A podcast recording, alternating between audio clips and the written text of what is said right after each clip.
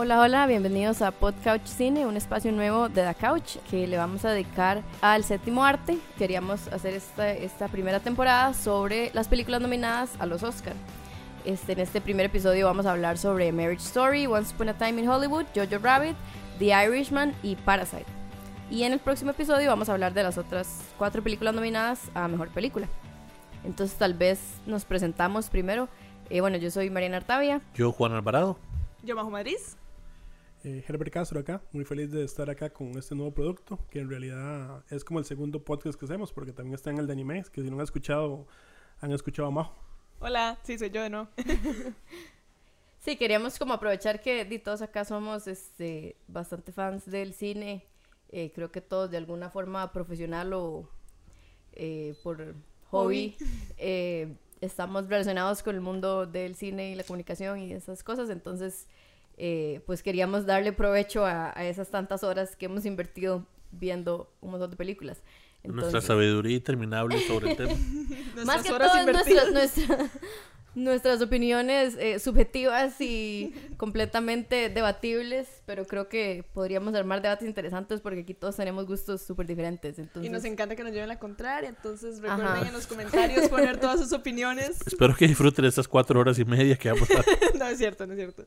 no, no, que- queremos dar los episodios cortitos. Eh, Este podcast por escocerse de Es- tres horas. No, no, no, no, no van a ocupar un, un break para ir al baño en, en este episodio. Es como, como dicen, eh, vamos a ver las escenas de, borradas de The Irishman. No, mentira, no. No, no una No, sola el escena borrada. de- Fun fact cinéfilo, eh, el 90% de las películas, 85% de las películas de Scorsese son editadas por la misma chica. Ajá, Llevan es cierto. como 25 años trabajando juntos. Ajá, qué chido. Oh, Is that Frank?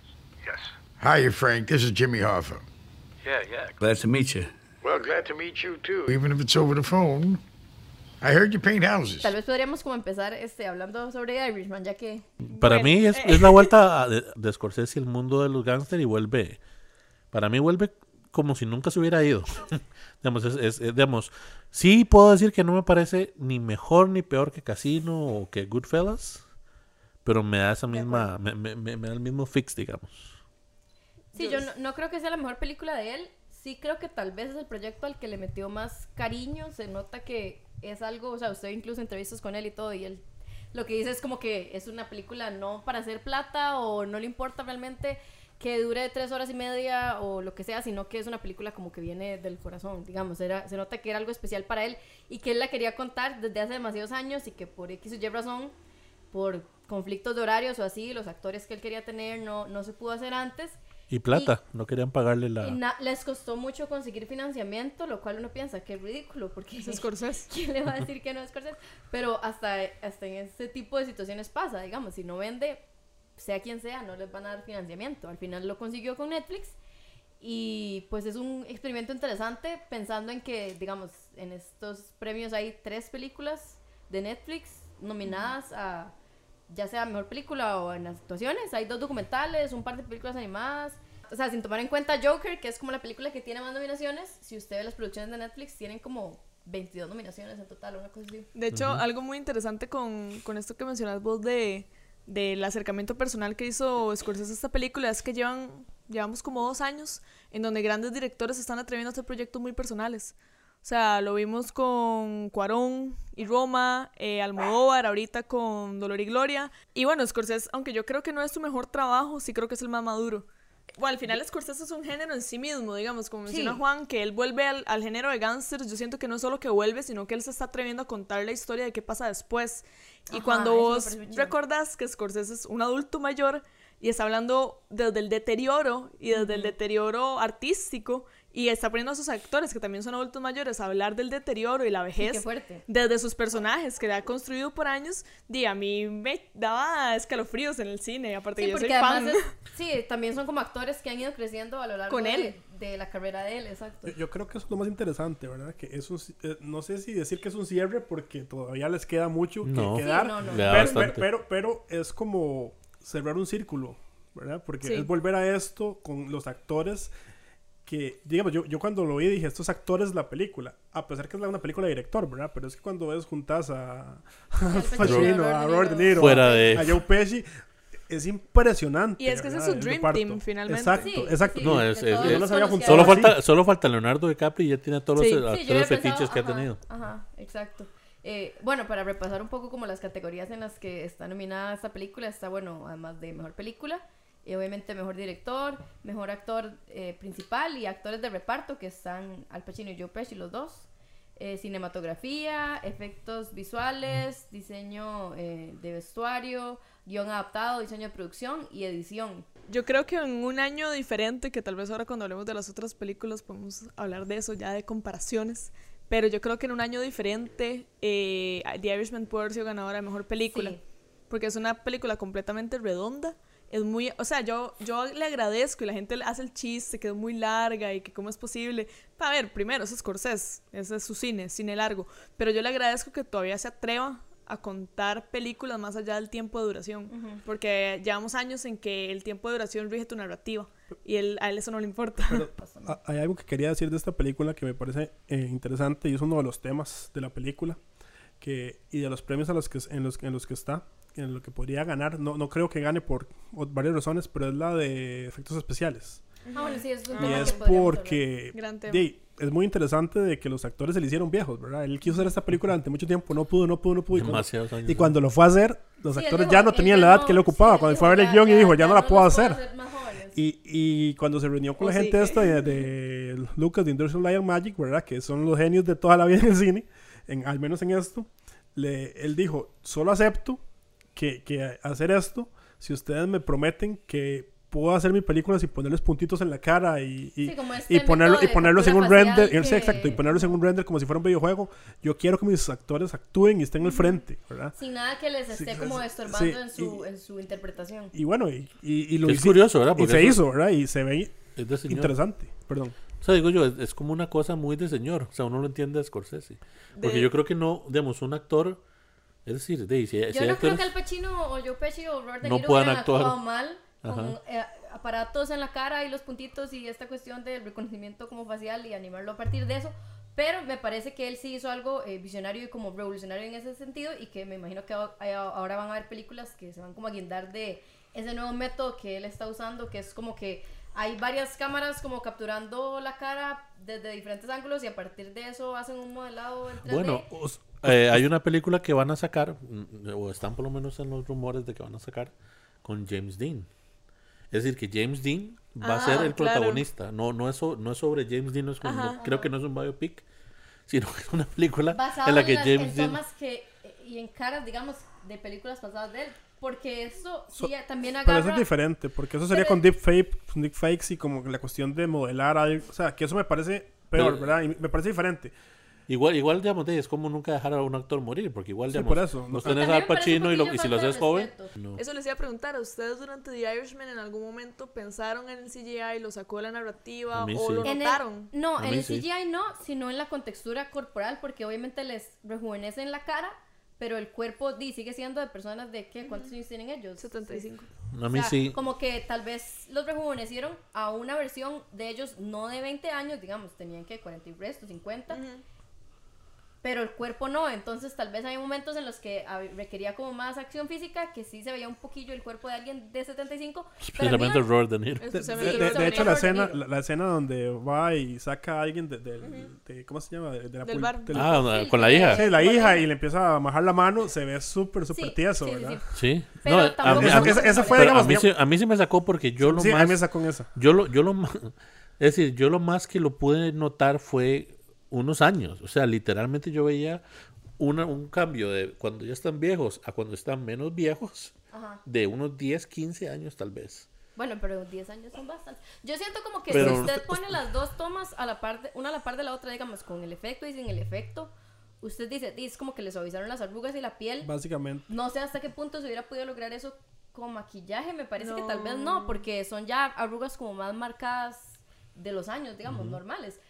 Sí, Sí, yo siento que como no era un cambio tan radical, tal vez eh, no, a mí no me molestó ni, ni el CGI ni, ni lo noté tanto en, o sea, no estaba pensando en eso realmente o como que me interrumpiera la historia, contrario a cuando sí Ah, no, la historia no la sé. Robert Downey Jr. en, en alguna Ajá. de ellas. ¿Ustedes vieron sí. cómo lo filmaron? La- ¿Cómo filmaron esta película? Sí. E- Era, era un rig de tres cámaras. Eh, y entonces una cámara era normal, la otra era como para sacar detalles y había otra que estaba, en fr- que estaba solo sacaba blancos y negros para, para eliminarle las sombras, para poder crear los Para poder modelos. hacer ese modelo. Sí. Igual a lo que entiendo, también, también este, usaron como tomas de, de, de toda la trayectoria de ellos con Scorsese, como para tenían ver demasiado si... footage. Ajá, como no sé si los usaron para crear el modelo o si los usaron como para comparar, porque Que nosotros... también iban. Ajá, nosotros hemos visto a Robert De Niro de esa edad ya Sí. que, que sale en la película. Eso es uno- para mí. Uno siente como la comparación de, sí, esta película pudo haber sido Robert De Niro hace 15, 20 No, y, y además, uno, yo, yo he crecido, digamos, para mí, Al Pacino es uno de mis actores favoritos de toda la vida. Es decir, yo he visto básicamente todas las películas del Mae. Casi, no creo que me ha faltado alguna de Robert De Niro. Pero entonces yo los he visto crecer. Es decir, yo, yo sé que en Heat, por ejemplo, tienen como 40 años. Pero se ven súper bien. Entonces, esa imagen que yo tengo de ellos no me calzó nunca. Entonces, digamos, yo nunca lo sentí realista. Sí, tal vez es teniendo el punto de comparación que es diferente a, a ver otro actor rejuvenecido que uno no sabe cómo se veía esa edad. Tal vez como para cerrar ahí con algún eh, comentario final que quieran tener sobre esta película para pasar a otra. Eh, yo que soy ferviente fan de Scorsese, entonces esto es muy subjetivo. eh, para mí es de las mejores películas que él ha hecho. Es, una, es un proyecto personal, eso lo tenemos que tener bien claro. Es un proyecto completamente personal y lo que hace es darle una culminación a sus narrativas de gangsters. Entonces siento que tal vez esta película, en contraste con las otras que están nominadas este año, no va a destacar tanto y el hecho de que sea tan largo también aleja mucho a la gente, pero siento que es una película que va a envejecer y a los años, o sea, en unos años vamos a seguir hablando de esta película, del impacto en narrativas de gángster que va a tener, porque al final él es el papá de este género y está contando algo que nunca se había nadie atrevido a contar, que es qué pasa después. Y nunca te aburre, realmente nunca te aburre. O sea, digamos, eh, nunca te aburre en el sentido de que no, no hay momentos en los que uno pasa demasiado tiempo.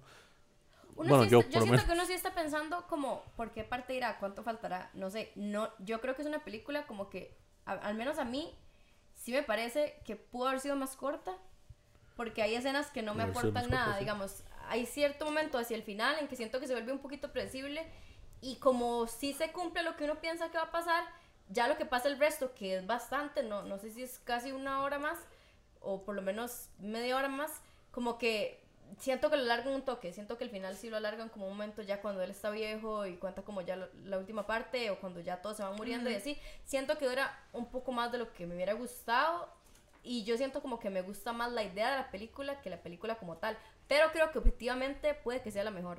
O sea, como que si uno se pone ya como a analizar punto por punto y parámetros y comparar todas las películas, probablemente esta sea la mejor. Yo estoy como casi que de acuerdo con todo lo que dijeron, que todos dijeron cosas diferentes. Eh, sí, sí me gustó mucho. No, como que no me preguntaba tanto cuánto iba a terminar. Aún así sí siento que es un poco lenta. Ay, sí, Y- no sé. Sí, no sé. Cre- creo que lo que estoy de acuerdo con Ana, como que al final ya cuando cierra usted dice, fijo va a pasar esto, pasa, y de repente media hora más de película. Entiendo que él quería cerrar porque él, él es como mucha completitud, ¿verdad? Es como estos, como estos libros de, de, de 800 páginas. Es un libro de 800 como, páginas. como, como cuando García Márquez sigue hablando y hablando de 100 Ya años de soledad. y, hablando. y él sigue, ¿verdad? Porque él, él ocupa, ¿verdad? Porque Sí, es parte sí, de su sí. arte, parte de lo que él hace, Sí, sí. de su esencia. Tiene que sacar lo último que tiene Exacto, adentro. entonces y eso es lo que pienso. Y, y obviamente las actuaciones son impresionantes. Sí, es, es una cátedra de, de cine en todo que, sentido. que es una buena noticia porque Robert De Niro y Al Pacino, especialmente, habían venido ya como cobrando, cobrando como Sí, Bruce sí, sí. Willis, digamos que no hacen nada. Sí, es cierto. Es decir, y, Sí, es y a, a Rightful Dead, a Righteous, ¿Se Dead, Righteous Grandpa? ¿Cómo se llama esa película? que Dirty Grandpa. Ah, oh my god. O sea, yo decía Robert De Niro. ¿En qué ¿Por momento? qué? Sí, es co- es como eh, Nicolas Cage. a la humanidad que ellos sí saben Sí, es, actuar. es como Exacto. Nicolas Cage, como, como Liam Neeson, que ya no le dicen no a nada. O sea, Sí, eso sí que nada es más le dicen cuánto sí, es. Sí que es cierto. Ah, bueno, y otra cosa que también me encanta de la película es la forma en que va metiendo hechos reales, digamos, Ay, históricos. eso me encanta. parece chivísimo. Lo de Kennedy, o Lo sea, las Kenny- intervenciones bueno, es que de Kennedy. eso es sí. que cuando meten balas de Kenny me parece súper chiva. Entonces, la forma en que lo meten me parece espectacular. I can't believe I have to know you forever! Oh, you're fucking insane!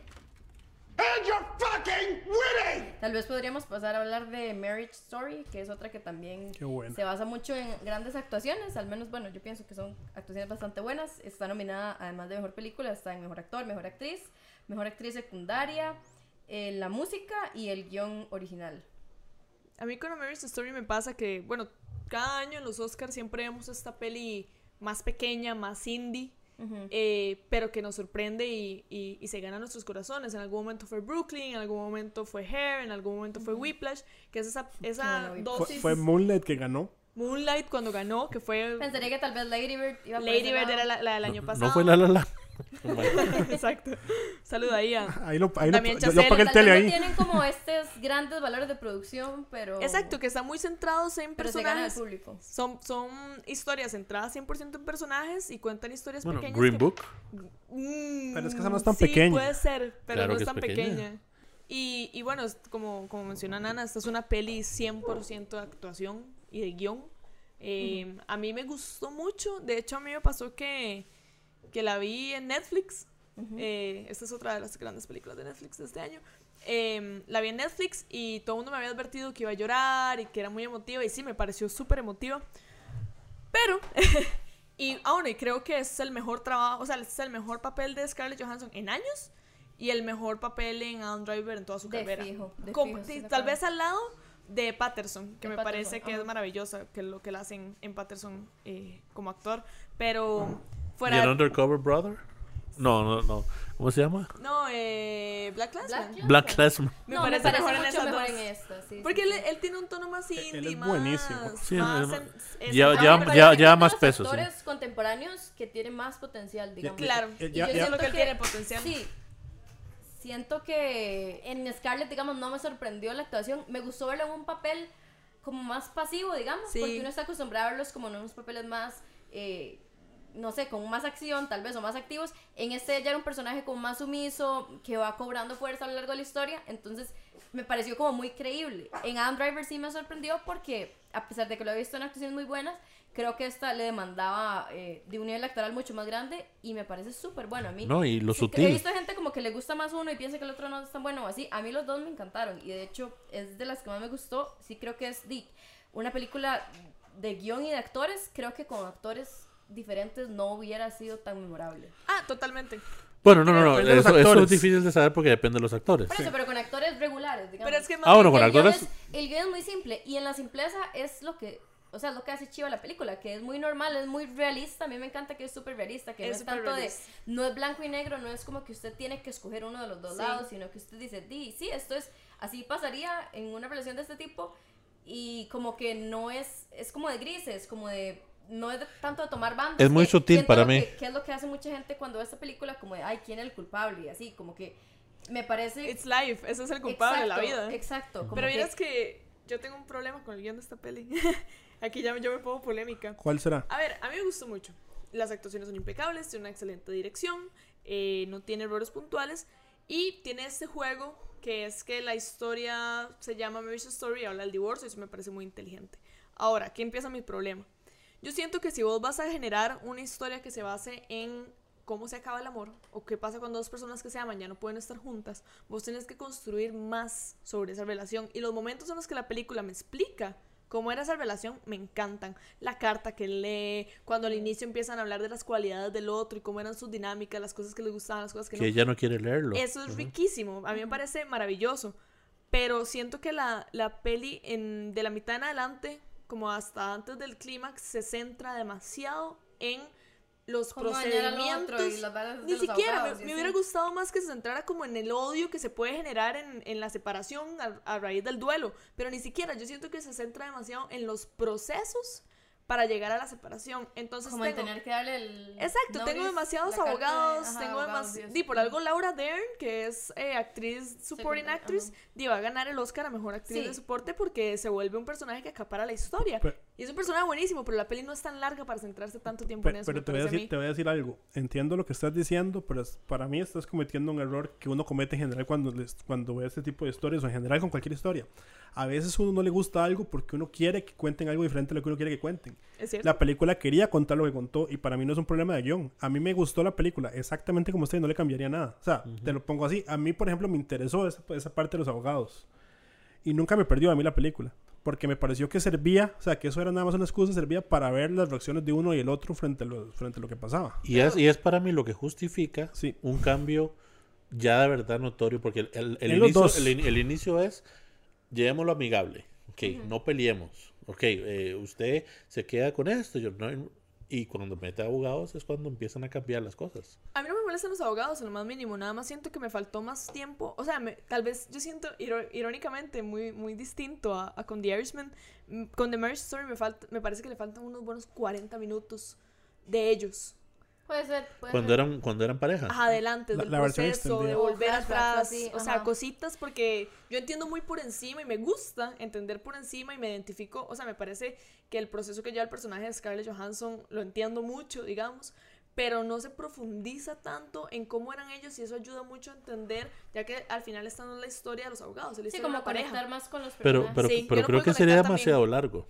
O sea, no sé. Yo, yo- A mí yo- me gusta Scorsese. No, yo, yo- yo entiendo. Me gustan las pelis de punto, yo entiendo tu punto. Me encanta Dan Driver, me encanta Scarlett Johansson en esta película.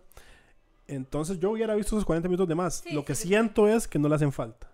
Pero no tener razón en que tal vez yo estoy pidiendo una historia que no era la que me iban a dar y eso está bien. Pero eso pasa mucho, o sea, hay Sí. veces que uno es- tiene ciertas expectativas diferentes y ahora que vos decías lo de que a ver, la gente decía que no iba a llorar y bla, bla, bla, tal vez uno también la va viendo y como que yo todo el rato pensé, di, ¿cuál era el momento en el que iba a llorar? Porque ninguno me generó ese tipo de sentimientos, me generaba como otro tipo de Otros. Pero sentimientos. al final cuando él, cuando él lee, es que para mí la, la actuación de Dan Driver es buena porque es súper sutil, porque el Sí, no es realmente, en esa película el man no es ni siquiera un man ne- necesariamente muy expresivo, excepto cuando, Sí, la cuando, cuando ve que se le viene todo como una... como Sí, él se quiebra. Ajá. una, una vara, un- digamos, una, un- la, la, la ola ola, de- de sentimientos Sí. y se le empieza a temblar el labio y uno dice, bueno, Es un decir, buen ah, es un buen actor. No, Sí, es lo sí, que, sí. que ustedes hablan del peso. O sea, él, digamos, en la trilogía de Star Wars, todo el peso se lo llevó él. Sí, o sea, él es de los mejores actores, como ustedes dijeron, de esta generación. sí, contemporáneo. y, y has visto has visto que él es además es, es, es gracioso.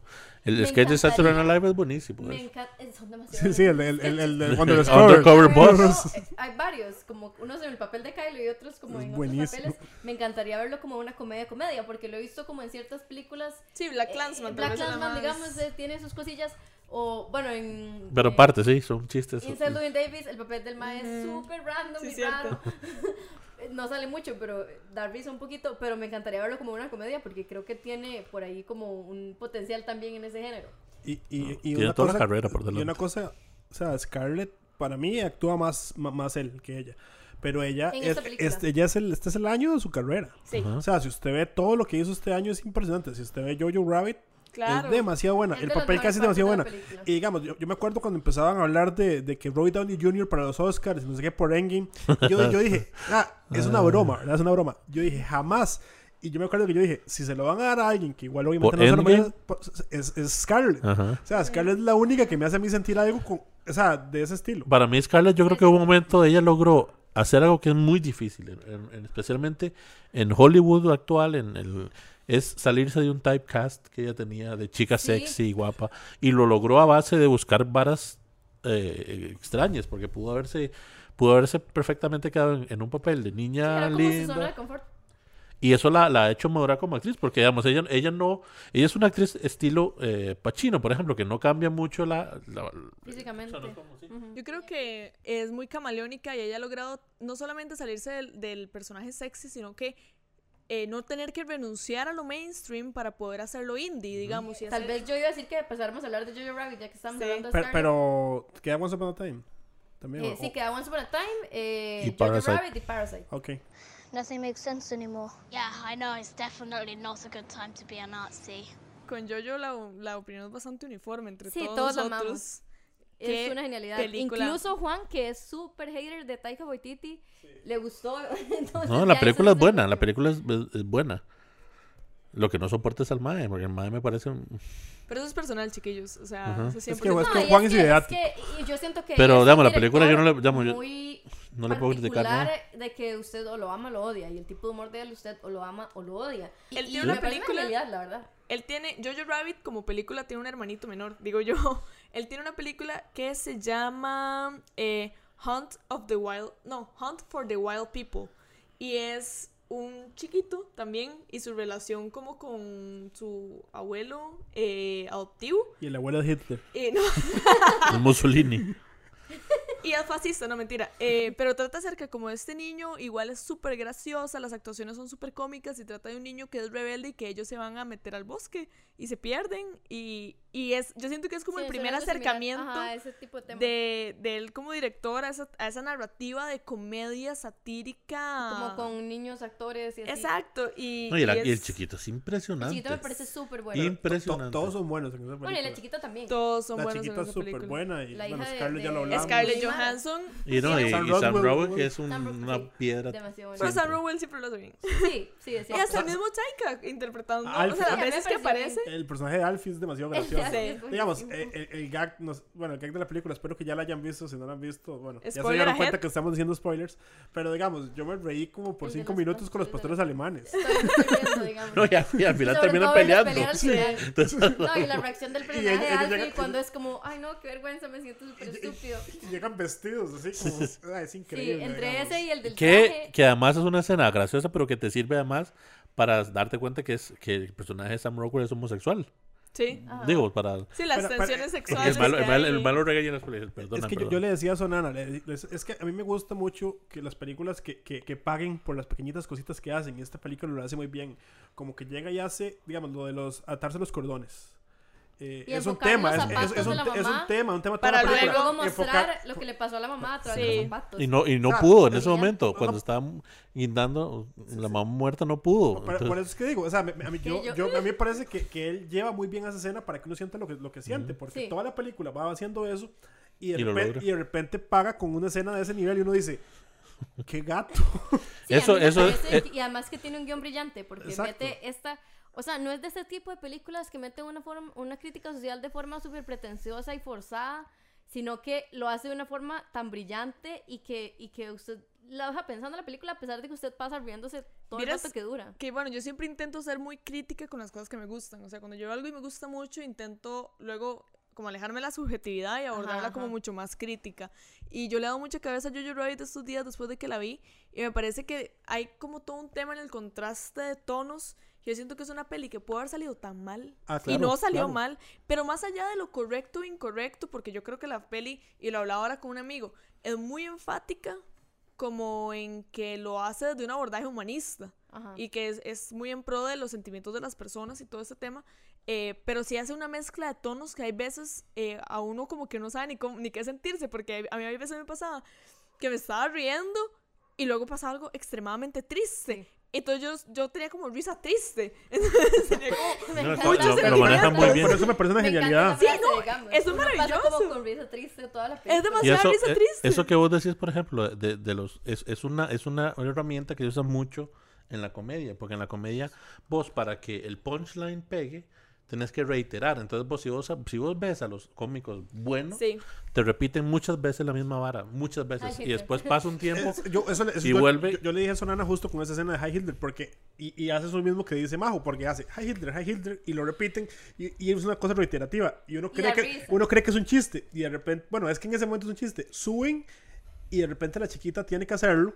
Y usted ya lo ve que ya no Y es tan dice, chiste, "Eh, digamos, es, algo- no me es da algo risa". feo. Y dice, o sea, ¿cómo convierte un chiste Sí. en algo dramático? cosa- Sí, o como cuando el chiquito Incómoda. está Y uno dice, ay, yo, yo pasé la película, digamos, la frase esta de que, que decimos aquí en Costa Rica, espero que nos escuchen en otros países también, que es que gato, como que, que, que genio, digamos. qué bien hecho. Pa- Qué pasé, pasé diciendo eso, que inteligente Qué hábil, toda la sí. película, digamos. Sí, sí, Pero ahora, me- hay una cosa que yo, yo sí tengo con la película y es, bueno, yo sentí en lo personal que es más subjetivo y una más objetiva al final.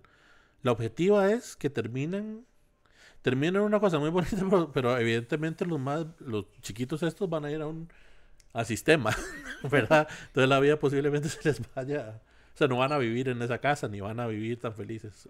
Y lo, y lo subjetivo es que yo cuando, cuando él le dice, cuando él le dice que no a la chavala que, que perdieron la guerra, o sea, que Alemania ganó, yo sí ahí sentí eso que vos sentís, que bueno, que uno sentía con el Hitler, que pasó de una vara muy graciosa, yo ahí sí lo sentí, lo sentí como fuerte, en un momento dije yo, mae, Sí, porque era él, digamos, me parece que, me, me parece un tono demasiado demasiado serio.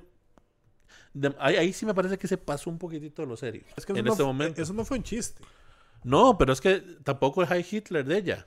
Sí, Pero, pero, pero venía precedido por una, digamos, por esa... esa, Por esa- contexto, eh, esos ajá. dos. Pero a mí, a mí me hace gracia como hace eso y después llega hacia el final de la película que, que, la, que la cuestión de libertad y bailar era importante. Y se manda Bowie en alemán y a mí me mató con. Todo, todo, los Beatles en alemán. A mí me mató con Los eso. Beatles, em, la música, yo no sé dónde sacó ese más, porque son las voces de los Beatles hablando en, alemán. Yo no sé, sí, yo esa ahora es un deepfake. versión, nuevo. sí. El que yo iba a comentar ahora es el que el chiquito está como diciendo estas cosas absurdas que ellos creen de los judíos. Y dice, y les encantan las cosas feas. Y uno dice, jaja, y luego él se vuelve a ver al espejo y él está eh, como viendo la cicatriz y es como que él está pensando que él es feo. Entonces como que igual lo de Heil Hitler Eso fue interesante, sí. Como que él lo va metiendo este- estos eh, cambios entre humor y risa triste, como decía Majo, como a lo largo de la peli, tal vez para llegar a ese punto y que uno no lo reciba como tan de golpe ese cambio. No, y-. Igual la- el cre- el crecimiento de él se ve con, con, con- con los diálogos de Hitler, ¿verdad? Que Eh, no, es- eso es Ajá, genial. eso Eso me pareció, por ejemplo, me pareció genial. Porque además, Como que lo va Hitler, perdiendo hasta que llega un punto en el que ya él se quiere pero Hitler, Hitler, por ejemplo, Hitler nunca dice nada que un chiquito no pueda pensar. Eso es lo bueno. Entonces, digamos, eso es lo bueno. Entonces, Sí, es cierto, que o él sea, está es- excepto al inicio, cuando él habla que, que que el, que el conejo es valiente, es un poco más profundo para un chiquito, pero está bien. No, igual, eh, Y- fue, él, fue él metiendo ese carbón. Pero, por ejemplo, cuando, Sí. cua- cada vez el madre le pregunta a Hitler, ¿yo soy feo? Sí. Es él, Es él diciendo sí. diciéndose eso, claro. Ajá, es buenísimo. Yo creo que para mí una de las cosas, o lo que a mí más me ha atormentado durante la peli, que, que para mí lo resuelve muy bien, es el personaje de Yorkie, que es el amigo de él. Buenísimo. Llega lo bueno. y me parece, Sí. primero me parece brillante, pero ya llega un punto en adelante en la peli en la que la una vez él se lo, cuando él está con el traje de Rod y se lo, to, se, Es lo, increíble. se lo topa y Yorkie le dice como, hey, soy soldado. Y ahí Ahora se vuelve oscuro. Y, uno dice, oscuro. ok, Yorkie está en el frente de batalla. Ey, pero ¿y ese es tu traje? Sí, es como de papel. Y ahí yo nada más pensaba, di Yorkie se va a morir, obviamente. es humor oscuro. Ajá. Pero, Ajá. pero también a mí me gusta mucho cómo lo resuelven porque hacen ver, como que hacen un pe- micro rompimiento de la cuarta pared y yo y entonces eh, llega Jojo y le dice como. Yorkie, ¿estás vivo? sí, es como sí, no sé cómo no me he muerto. sí, parece que no me puedo morir. Es tal que diciendo como si no lo voy a Y matar, buenísimo, ya debería estar muerto. Y cuando le dice, cuando le dice, eh, y es que ya, vienen todos, viene China, viene África. ¿Y cuáles son nuestros amigos? Los japoneses, pero no se ven como nosotros. No muy aries, Entonces, es digamos. que, o sea, No se- no ve muy arios que para, digamos. para mí esa película es una genialidad. O sea, Y a yo siento que es una película como encanta. que uno sale sintiéndose bien. Eh, creo que todas las que están nominadas es di, la más graciosa. no- creo que la única que. Bueno, no, Parasite, Parasite. también da risa.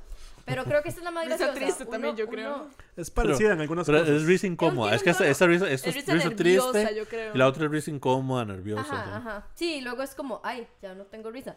Esta uno sí se sigue viendo hasta el final.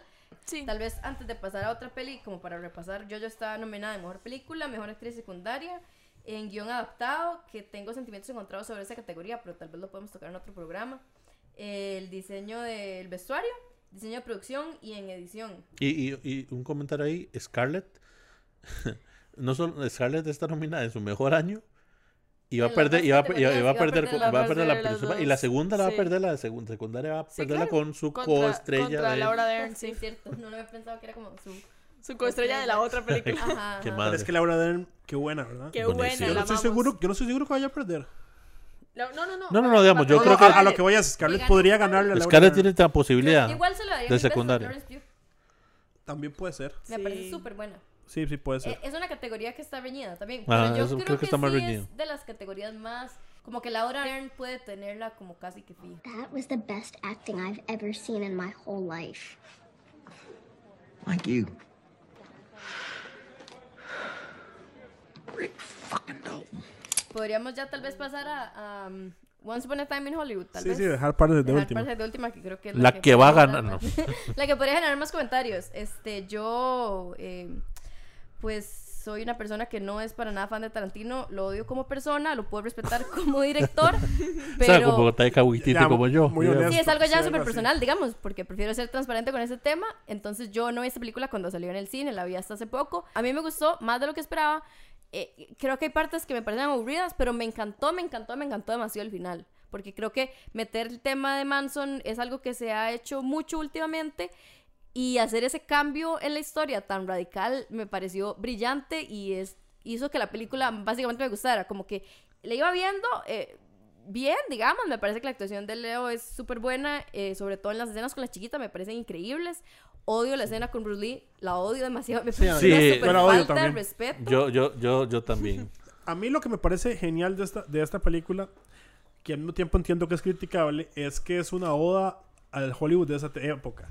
Y a mí me encanta, digamos, yo no sabía la historia de los Manson, así, así, así de, de, ¿En serio? de loco estoy Se yo. la tuve que contar en media película o sea, porque si no, wow. no Y na- Nana me cuenta la media película como para que yo entienda qué es lo que está pasando. Yo igual, a mí me Es está como gustando. de verdad, de verdad, ese mae de Polanski de haber tenido una novia yo, DC se murió. No, y además, y además tuvo chiquillas. Yo no sabía, yo no sabía nada, yo no sabía nada de eso. Chiquillas. Sí, o sea, andaba con, con chiquillas de Ay, 16 Polanski años. es un violador. Por eso se fue, a- por eso fue. Pero Claro, no claro. es como de- parte de la después me puse a leer y entonces me di cuenta, ¿sabes? Ya me pareció más interesante. Es más, es raro, pues yo empecé la película y después de verla yo me metí como en un ride, empezar a leer y a leer y a leer. Por Sí, esta, uno cu- siempre en algún por esta cuestión de que es algo, de que es algo, Loophole. de hacer algo nuevo para mí, yo no lo entendía. Pero entonces es interesante porque yo estoy viendo la película sin contexto, o sea, sin ese Sí, contexto. Entonces yo lo que estoy viendo es a Tarantino haciendo par películas viejas y, y DiCaprio actuando dentro, dentro o sea, actuando doble como dentro de la película. Ajá. Y a mí me gustó mucho eso. Es buenísimo. Pero Leonardo es buenísimo. A mí- Sí, de hecho, yo. Leonardo lo veo, o sea, eh, o sea, a todo el mundo le está dando los premios a Brad Pitt y yo pienso que Leonardo es mucho mejor actor en esta película fijo, que Brad Pitt. De fijo. Sí, Pero es que este año está fuera muy de duro. es- fuera de que Sí, sea no, de uno acuerdo, el actor principal y otro el actor secundario, yo sí veo la actuación de Leo eh, memorable, la de Brad Pitt para nada. Pero eso que usted dice de que usted no sabía el contexto de Manson, pero La película le gusta igual. sí, yo siento que es lo que uno siente cuando ve referencias a películas que uno no ha visto y que, o sea, De estoy hecho- segura de que la mayoría de gente tampoco las ha visto. Uno entiende que es referencias a películas viejas Esa de esa Y con. Tarantino es imposible agarrar todas las Pero referencias. exacto, Exacto. es más como para él mismo, pero como que es chiva, igual, digamos, uno dice, di, no sé cuál película será esa, pero de fijo es igual a como la está En, representando. en Once Upon a Time in Hollywood yo creo que también entra en eso que hablábamos al inicio de eso es cine eh, referencial, autorreferencial, es Ajá. un Sí, proyecto personal de él. Es una película de director, obviamente. Es totalmente una película de director, pero también yo siento que uno, como dice Herb, o sea, uno va entendiéndola, o sea, todos la entendemos en diferentes niveles. O sea, yo eh, conozco al dedillo porque me encantan los documentales, la historia de Charles Manson y desde el inicio yo sabía hacia dónde iba la película Exacto, porque exacto. conozco la historia de Polanski, Sharon Tate y Exacto. la mansión de, de ellos y la relación con los Manson. Y en el momento en el que yo agarré que todo era, hey, vamos a conocer a mi amigo Charlie, yo no puedo creer que él esté haciendo esto y me pareció brillante. Pero antes de todo eso, habían cientos de referencias que yo sabía que yo no estaba agarrando. Y a diferencia tal vez de lo que vos viviste, a mí sí me, me daba ansiedad como FOMO, como Fear of Missing Out, eh, no saber cuáles eran las referencias. Pero, a ver, una persona que tal vez es más versada en cine viejo o que tiene Ujú, otra edad, claro. eh, va a disfrutar de esta película de un nivel siquiera, diferente. ni siquiera, vieras que la gente que yo, que, que ha disfrutado mucho la, la película como referencia, no ha sido por películas, ha sido por el Hollywood, de- digamos, la, la gente de California vivió un sueño Y- hecho realidad parece, viéndolo sí, así. Sí, sí, el diseño de producción, las calles, eh, todo se ve perfecto, ambienta perfectamente ambientado en la época. Pero Que es que... algo que Tarantino ha mejorado. Tarantino al inicio la fotografía era secundaria. Sí. Hasta que el ma- ma empezó a Sí, trabajar con gente. Hasta que empezó a trabajar con gente que ya. el ma- y- Mm, Y son otros presupuestos, por supuesto. Pero yo siento, a mí me pasa con Once Upon a Time in Hollywood que cuando yo la fui a ver la disfruté montones, me encantó, a mí me encanta como el- eh, las referencias y conocí a los Charles Manson y yo salí hiper feliz y súper satisfecha. A mí me pasa un poco como a Nana que yo tengo un problema con el personal, pero me he, eh, eh, Desligado me él. he desligado de- del tema, digamos, poco. del arte y el artista, que es un tema complicadísimo, pero en fin, yo siento, pero eh, di, yo la vi cuando salió y siento que la, la, la película no ha envejecido también en mi memoria. Como Ajá. que entre más la pienso, menos cala en mí y menos impacto tiene porque esta película tiene mucho shock value. Muchísimo shock value. Esa Tarantino película... hace eso. Ah, exacto, pero, pero la narrativa en sí mismo o, o la historia que él cuenta esta vez no es lo suficientemente profunda como para que sobreviva sin el shock value al final. Es, es un mix, es un collage. En realidad esta película Sí, es, es un que collage. Es eso, es eso. Entonces, Digamos, yo por eso le daría muchos premios eh, en edición y en diseño de producción por lo que está ambientada y porque la edición di es muy Tarantino, entonces me parece súper tuanis. No me parece que sea buena en guion, porque yo no siento que tenga una historia como tal. O sea, sí cuenta medio una trama, pero como quiere meter tantas referencias, tantas referencias, ahora todo es como escena de... Uno nunca Leonardo sabe dónde va. En, en Uno una no sabe, vieja, eh, luego escena de Brad Pitt eh, peleándose con alguien, una referencia a Manson por allá y como que no está tan bien conectada, entonces yo no Creo. siento que A- tenga un buen a- guion. A, a mí lo que me gustó fue como... Aunque la historia sea tuanis y, y el desenlace también. No, no, yo estoy de acuerdo con ustedes. Es más, yo, yo le daría los premios que dijo, que dijo Nana, tal vez, como diseño de producción, tal vez a Leonardo DiCaprio, pero es que está muy difícil. Y Pero es que Leonardo está nominado. sí, Sí. sí, está. Pero, Ahorita también, bueno, pero bueno, yo, yo- yo lo que pienso es que a mí me gustó como por cine puro, ¿verdad? Como, como ver él y las Es que actuaciones. esa- y como actuación- Tarantino exuda cine, Exacto, sí. exacto. se- se- es como que es una película que exuda cine. Y, Se nota que la ama el y, y lo, y lo que hace. Sí. Y a veces está en una película donde yo, yo lo que le dije a Nana es. Y perdón por la palabra ahí, no sé si me voy a editar o no, se estaba masturbando.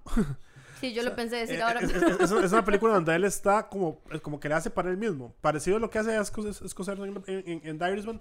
Porque Pero- menos, pero- me- menos modesto. pero de una forma más Sí, vulgar. De- Sí, porque, más porque- vulgar, porque él sí, es sí. más vulgar. Sí, claro. O sea, entonces es mucho, muy, muy él, ¿verdad? Yo estoy de acuerdo con Nana en que el guion es.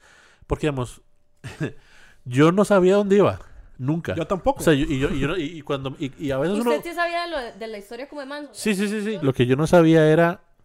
Es decir, yo un momento decía, yo sé que vayan a llegar al momento en, el, en, en de la masacre, pero yo en un momento dije yo, pero digamos, ah, ¿qué me- la película que me está tratando de decir para, llegar a ese momento Ajá. con un peso. Y no, y no Y te dice nada tiene, nunca, no en tiene. realidad. No, no. El peso simplemente es que pasa la escena, la escena Que más no pasa lo que usted espera. Es que, ¿sabes qué es y el problema? termina, y termina súper bien Pero porque la escena es buenísima. es que saca ese Sí. problema, que, que, que es, una, es una cuestión que se llama inter- intertextualidad. Y que son cosas que usted solo entiende si usted sabe la referencia a la que está. Ujú. Entonces, la película está basada en puras inter- intertextualidades, incluso el final. El final es fuerte si usted sabe que el malo cambió. Ajá. De hecho, lo único. Entonces, entonces, no, entonces, o sea, si si una persona que no, o sea, si Nana no me hubiera dicho eso, Por eso se lo dije. o sea, si Nana no me hubiera dicho, yo hubiera terminado y hubiera dicho, ¿y esta película qué va? Como en Glorious Bastard cuando Sí, matan a y, todos. eso, y eso es un error en realidad, si usted lo ve. O sea, un error de guion de que, de, de- de que la fuerza, el No, fuerte de la yo película. siento que no es un error porque no él, es un error de guion. él llega y te dice, es que- El "Sí, público, esto él- es para quien sabe. Esta es una Ajá. película que es para quien Ajá. sabe. Pero eso es, eso es hablada. Es que si la película te tiene que explicar absolutamente. Es que. No, yo- la a película tiene que explicar sí, todo, no, no, te no. tiene que explicar todo, pero el, context, el contexto de que. Pero si es O sea, histórico. Yo creo que todo este tema es, digo, siempre, siempre, siempre, no importa el producto que hagas, vas a tener un target. Ajá. Y Tarantino, y, ahí- y ahí se justifica con el hecho que sea un proyecto tan personal. A él no le importa si vos sabes de qué está hablando o no. Ah, no, yo estoy de acuerdo No, no, con no. eso. Ni creo que sea un error, digamos. No. Es, es que yo no digo que es- yo no digo exactamente que es un error, sino que el peso está basado en eso. Ahorita que estamos hablando tanto del final de este, de hay otro gran final eh, en polémico. Estas, polémico en estos sí, tal vez na nada más antes de pasar al, al, a la última película que es Parasite, eh, recordar en qué está nominado Once Upon a Time in Hollywood, además de Mejor Película y Mejor Actor y Actor Secundario, está en Mejor Director, eh, Guión Original, Cinematografía, Mezcla de Sonido, eh, Vestuario, Diseño de Producción y Edición. Creo uh -huh. que la mayoría de, de, que están en Mejor Película están como en sí, en bastantes categorías similares. Bueno, hablamos de Parasite entonces.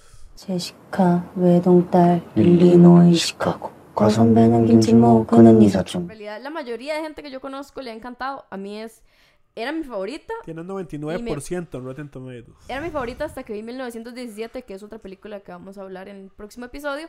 Pero sigue siendo mi favorita. Me encantaría que ganara muchas cosas. Este... Ganará 1997. Sí. Sí, podemos terminar. Spoiler, sí. Pero yo creo que, o sea, me parece una genialidad, me parece una genialidad de guion, me Sí, encantan las actuaciones, eh, me encanta la dirección eh, y me parece que es una- un tipo de película, que- bueno, de fijo va a ganar película extranjera, Sí. eso ya se da por un hecho. Es Por un el tipo de película que cuesta ver en Hollywood y como que siento que si hubiera sido hecha en Hollywood eh, no hubiera sido lo que es. Entonces me Sí. parece chiva como conocer. di, Por- el cine porque- coreano es buenísimo. Entonces, como que abrirse a este tipo de cines, como dijo el director, ¿cómo es? Bon Joon. Ajá. En los Golden Globes es como si usted logra sobrepasar el pequeño obstáculo o barrera que son los subtítulos, usted se puede abrir a un mundo de posibilidades y cine súper tuanis y diferente y estoy completamente de acuerdo. Yo creo que lo que pasa con... A ver, a mí lo que me pasa con Parasite es que, por dicha, eh, siempre me ha gustado mucho el cine coreano. Y de mis películas favoritas son coreanas. Entonces, me gusta me emociona demasiado que las personas estén descubriendo el cine coreano gracias a esta película y las nominaciones que tiene. Porque para mí Parasite ni siquiera es la mejor película coreana que yo he visto. Pero eso lo sé yo desde que me dediqué a investigar de cine coreano. No porque me, se me facilitara o porque la industria me facilitase No, no, no, narrativas coreanas. O sea, para mí el año pasado estuvo nominada a Mejor Película Extranjera, de hecho, so- eh, Shoplifters, que es maravillosa. y The Handmaiden, eh, que también es excelente, que la vi en un festival de cine, que para mí es mi película coreana favorita, pero ellos tienen esa particularidad de que el cine coreano se atreve a contar buenos thrillers, personajes, narrativas complejas, hasta juegan mucho con el espacio-tiempo y con, con las, las narrativas no lineales. Y Parasite logra hacer eso llegar a mm, personas que nunca antes les había llegado y por eso está este boom y esta sorpresa de que tal vez está uno que, que sí conoce el género o, o el, el acercamiento cinéfilo de los coreanos, uno dice, sí, o sea, es solo otra película coreana, son excelentes todas. Pero mm, Pero es bajo, de, Sí, de sí, sus propias eso piernas se sostiene. interesante. O sea, es una película que sola, sola, sola se defiende. yo creo que es una película bien. excelente, creo que no tiene errores. O sea, más allá de que si, que si es la mejor o no es la mejor, me parece que no tiene errores. y Creo que lo más es- criticable sería el final. Digamos, el Yo- final yo- lo que puede ah, sacar yo- a alguien. no, no- yo no amo el final, digamos. Yo, Yo no amo el final Aquí viene la polémica. Yo, yo, yo creo que es una muy buena película. De hecho, me gustó más que Once Upon a Time de fijo. Sí, de fijo. Eh, Ajá. no sé si la pongo arriba de, de Irishman, la pongo como ahí. O sea, yo sí la veo buena. Pero digamos, sí pongo arriba a otras. O sea, 1917 me parece mejor. Sí, y Jojo Rabbit a mí me parece mejor. Y, ¿Te y parece mejor o te gusta más? Las dos cosas. Me parece que tiene cosas muy, muy buenas y muy rescatables. Yo, yo, yo la pregunta que, que hago, y, y tal vez ahí es un poco polémica, es si esta misma película fuera hecha por gringos, la gente diría que es tan buena. Los gringos no lo hubieran hecho. Eh, Es que esa es la respuesta que dan. Los gringos no lo, no lo hubieran hecho. Puede ser.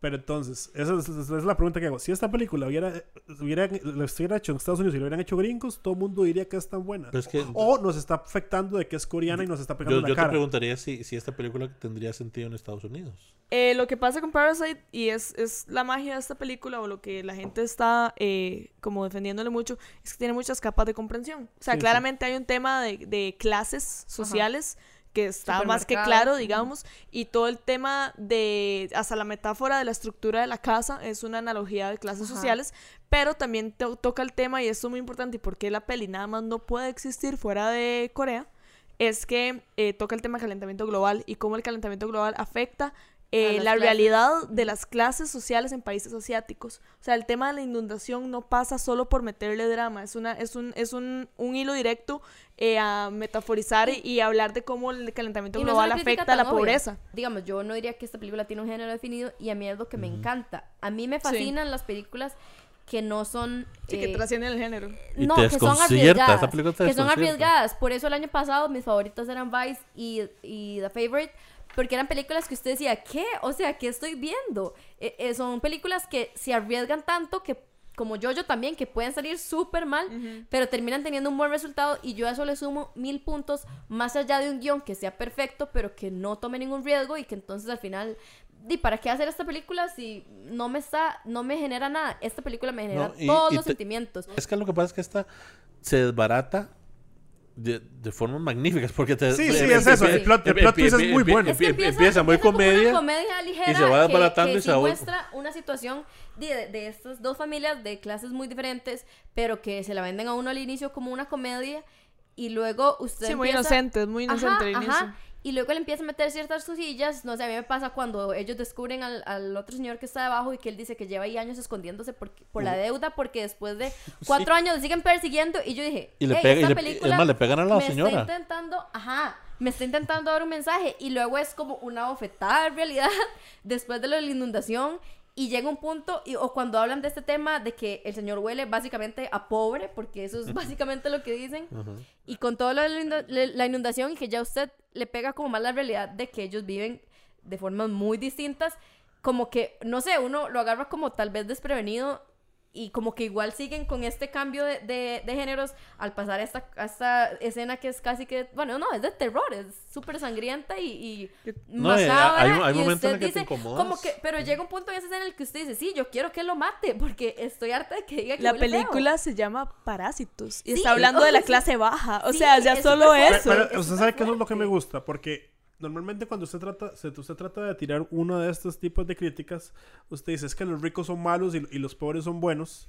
Y No, aquí es como no. que es un poco al revés, pero, pero bueno, como que no los, igual no, no, Pero ¿verdad? igual no, No, no, o sea, lo deja abierto, como usted piense lo que quiera. O sea, los parásitos y son los como- pobres aquí a la familia rica Inicia así y, y- luego es- es y- inter- y, y también es pinta interesante. Se puede a los ricos, sobre todo a la se puede mamá, discutir. como muy tonta, digamos, como que tampoco es que ella es mala persona o tiene malas intenciones, sino que ella está completamente enajenada de la realidad de ellos, como lo que hablaba Majo del calentamiento global. Yo no siento como esa crítica tan explícita, pero sí lo puedo pensar, digamos, en el momento en el que ella está organizando la fiesta del hijo y dice como, ay, vio que el cielo está súper boni- bonito y el día está súper bonito porque la lluvia lavó toda la contaminación. Y es como, wow, o sea, como que ella está completamente enajenada que hay gente que perdió la casa y que la gente que está trabajando para ella perdió la casa. Digamos, a mí en este año hubieron dos películas que me hicieron sentir súper incómodo cuando las estaba viendo. Y esa es Joker y esta. Pero- Porque, digamos, son las dos películas... Te te te te- déjame, déjame decir una cosa, perdón. Es que vos acabas de dar en de porque a mí no me gustó Parasite. Y Nana sabe esto. Yo odio las películas que me hacen sentir incómodo. No puede haber suspenso O ni... sea, pero Ni o sea, una eso, comedia yo de tengo, Ben yo tengo un problema, ya es una cosa personal. Por, Ay, por eso es que ay, digo que algo personal. Entonces, cuando, a mí esa película me hizo sentir tan incómodo Es que eso es lo que que yo tal vez no puedo disfrutarla. Y eso No, quiere decir que es buena. Yo me Exacto, sentí... A mí es que me parece una genialidad Pero, exacto, pero, pero, pero yo acepto que es algo muy personal. No, ya, ya, pero es que, por ejemplo, lo, lo más común de un- es que vos salís de una película súper emocionado, súper triste, súper feliz, O enojado. pero muy rara vez durante la película estás como, "Uy, ma, ¿qué es esto? O sea, ¿qué dice? "Ugh", de o sea, Es que, ¿por, sí. por qué están ahí? Sí, sí, sí. sí, pero, sí. pero uno lo entiende, además, Es que porque es además uno dice, diferente mae, estar- nunca van a estar en esa casa. No, y es decir, yo entiendo que estén como- ahí, ajá, pero... ajá, como estresado por un thriller o un suspenso Y- y- que de- después pero- tiene una resolución satisfactoria o no satisfactoria que en esta en que uno nada más está diciendo como ¿qué estoy viendo? O sea, Pero, pero le voy a decir algo, a pesar de que a pesar de que odio ese tipo de cosas, la película me sorprende para bien porque yo estaba muy enojado, digamos, muy estresado cuando ellos llegan y hacen la fiesta ahí, porque yo pensé, qué, qué obvio, porque yo, yo lo pensé, yo dije, ahora hacen una fiesta y los descubren, fue lo que pensé, típica cosa, ¿verdad? Y, y, y la hacen, y, pero pasa lo que pasa y uno dice, qué gato. Yo no, yo no vi eso venir, exacto. Yo creo que, que esa es la magia de Parasite, digamos. Como tiene tantos momentos de plot twist, o el- en realidad, yo- o sea, yo recomiendo demasiado el cine coreano porque es eso. O sea, los maestros son los maestros del plot twist y no te dan un plot twist al final. y te dan lo plot tienen twist a tras plot twist tras sintiendo, plot twist. teniendo demasiados sentimientos al mismo tiempo. Exacto. Son como que muchas emociones. o sea, The yo. Handmaiden tiene tres puntos de giro que transforman al 100% la historia. O sea, solo Qué por poner un ejemplo. Y eso hace que esté nominada. ¿A cuántas nomina ¿Cuáles nominaciones tiene esto ahorita? Esta Nana? tiene mejor película, mejor director, mejor eh, película extranjera. Pero acabas de decir algo muy interesante. Guión original, diseño de producción y edición. Eso Yo es hubiera nominado Pero te digo al señor Kim. Pero te digo algo, sí, yo también. Sí. Pero te digo algo interesante. Lo- lo- lo- los gringos o la crítica moderna está, espera- está esperando que haya la narrativa aristotélica, que haya un solo punto de giro. Sí, eso- historias que- de monotipos. Y entonces, sí, por eso. Y cuando llega una película y hace esto, tal vez también es que todo el mundo se vuelve loco, ¿verdad? Eso es lo que está pasando. O sea, creo sí, que. tal vez es eso. Y no es la primera película que lo hace, No. pero lo hace de forma para mí perfecta, digamos. Yo sí, sí. Porque es que no te me cambia encanta- todo, te cambia no el tono y te el cambia final, todo. eh, lo del código Morse y esto no me parece. Eh, Necesario. Necesario, exacto. Yo lo hubiera terminado un toque antes. Sí me gusta que lo de la carta al final sea mentira, pero odio que sea lo del código Morse. Me parece muy estúpido. En una película que, la, que le acepto otros absurdos.